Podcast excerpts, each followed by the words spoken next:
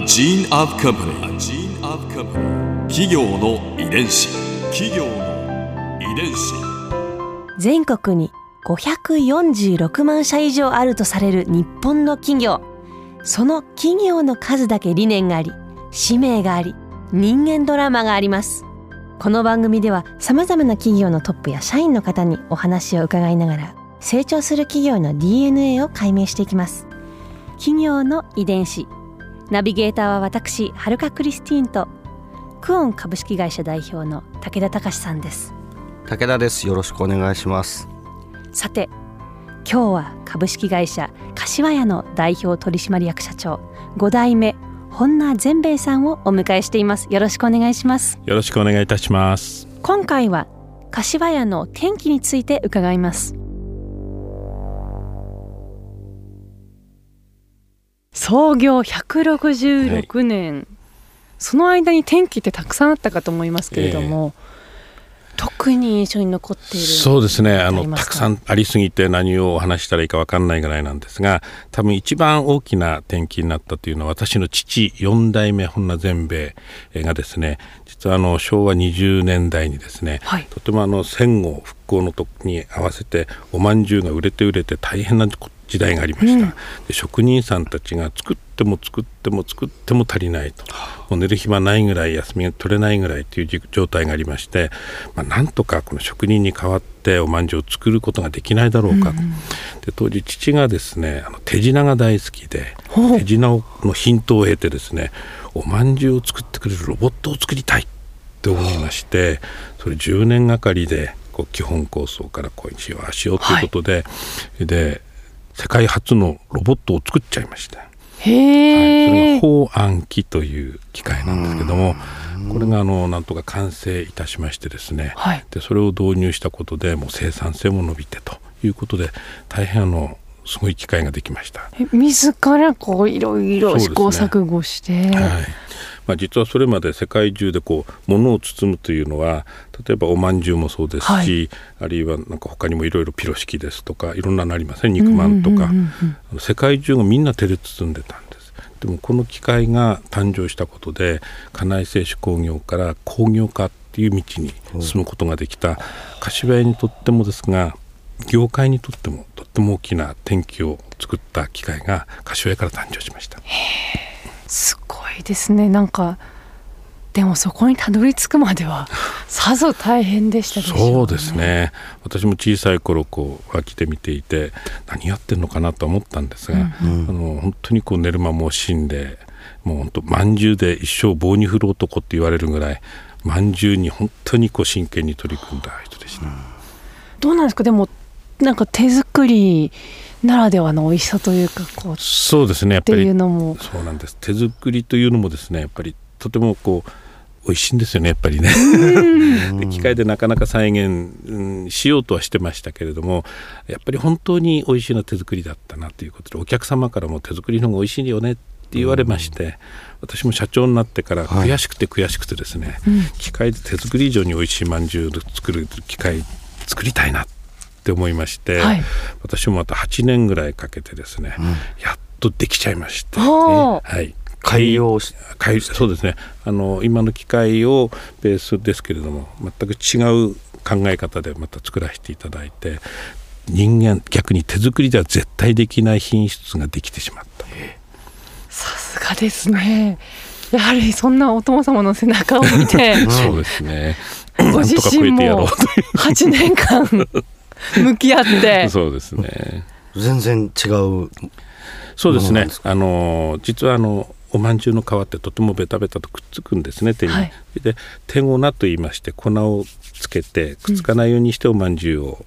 あの作るんですけれども、はい、機械で作ってもやっぱりその手ごなというのがとても必要な、絶対条件だったんです。でそれがどうしてもその味に影響を及ぼしてなんとかこれなくせないかなということで粉の代わりに水でおまんじゅうの皮がくっつかないようにしてでそれをこう連続で蒸すという仕組みを考えまして KDS ライン柏屋ドリームシステム簡単なんですけど それができまして、はい、非常に味が一気に改善いたしました。逆に人間では絶対できない品質ができちゃった。他にも天気があったと聞いたんですけれども。そうですね。あの昭和61年にですねあの台風が来まして、はい、私どもの工場のすぐ近くを流れる川がですね氾濫して堤防が決壊をしてしまいまして、うん、私どものあの工場がですねあっという間に水の底に沈んでしまいました。はい、でその時私ちょうど工場にいたんですけれどもはい。向こうから水がどーっと押し寄せてきて、ああ大変だ。みんな2階に逃げろっていうことでもう孤立状態になってしまったんですね。でまあもうこれでねあのその当時ちょっと柏山も業績があまり良くなくてああもうこれで終わりかなっていうちょっとよぎったこともあったんですが、まあ、水が引いてから社員たちが一生懸命こうなんとかこう立て直そうとやってる姿を見て大反省をしましてですね、ああこの人たちを幸せにしなきゃならんということで一緒になって一生懸命復興にいたしました。でなんとか1ヶ月ぐらいで立ち直ることができたんです。でそれがあの8月5日8.5水害と言われてるんですがでやっと9月の半ばに商品が出るようになってたまたま私どもの父とその兄弟3人社長副社長専務がいましてちょっと来いと言われてまああのよくここまで頑張ってやったと。で俺たち辞めるからお前社長になれって突然。突然突然ですか、はい。当時でもそう急に言われてどういう思いだったんですか？実はあの先ほど言ったように柏は非常に業績がちょっと厳しい時期にそれだけの被害を受けたもんですから、うん。あこれじゃもう終わりかなと。この3人は全部俺に借金を押し付けて逃げる気かって本気になって思ったこともあったそれくらいこう、まあ、追い詰められていた部分もあったわけですね。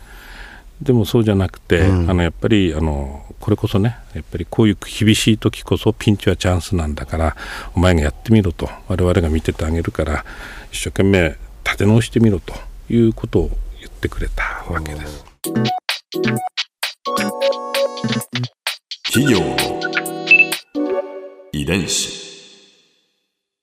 いろんな天気をね経て。ですが、えーそのね薄皮まんじゅうスタジオに持ってきていただきました。ありがとうございます。ありがとうございます。ぜひ召し上がってみてください。KDS ラインですか？あそうですね。おこれがあの KDS ラインで作ったおまんじゅうです。北海道産の小豆だけで本当に作った。そうなんだ。はい。柔らかい。そうなんですね。あのとっても柔らかいと思います。本当ですね、本当だわあ。いただきます。うーん。美味しい。あありがとうございます。皮もすごく薄いんですけどプチッと弾けるような感じで中にはあんこがぎっしりと。本当だ。程よい甘みで。ありがとうございます。う。ーん。ここで春風ビューポイント今回本田さんのお話の中で私が印象に残ったのは手作りよりも美味しくできる自動包あん機を5代目の本田さんが作ってしまったという話です。最初の包あん機を作った先代の背中を見てそれを上回る包あん機を作ってしまう5代目の本田さん。その薄皮まんじゅうに対する情熱は本当にすごいなと思いました。企業の遺伝子。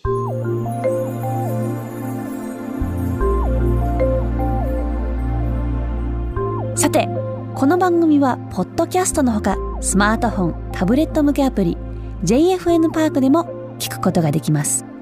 お使いのアプリストアからダウンロードして企業の遺伝子のページにアクセスしてみてください。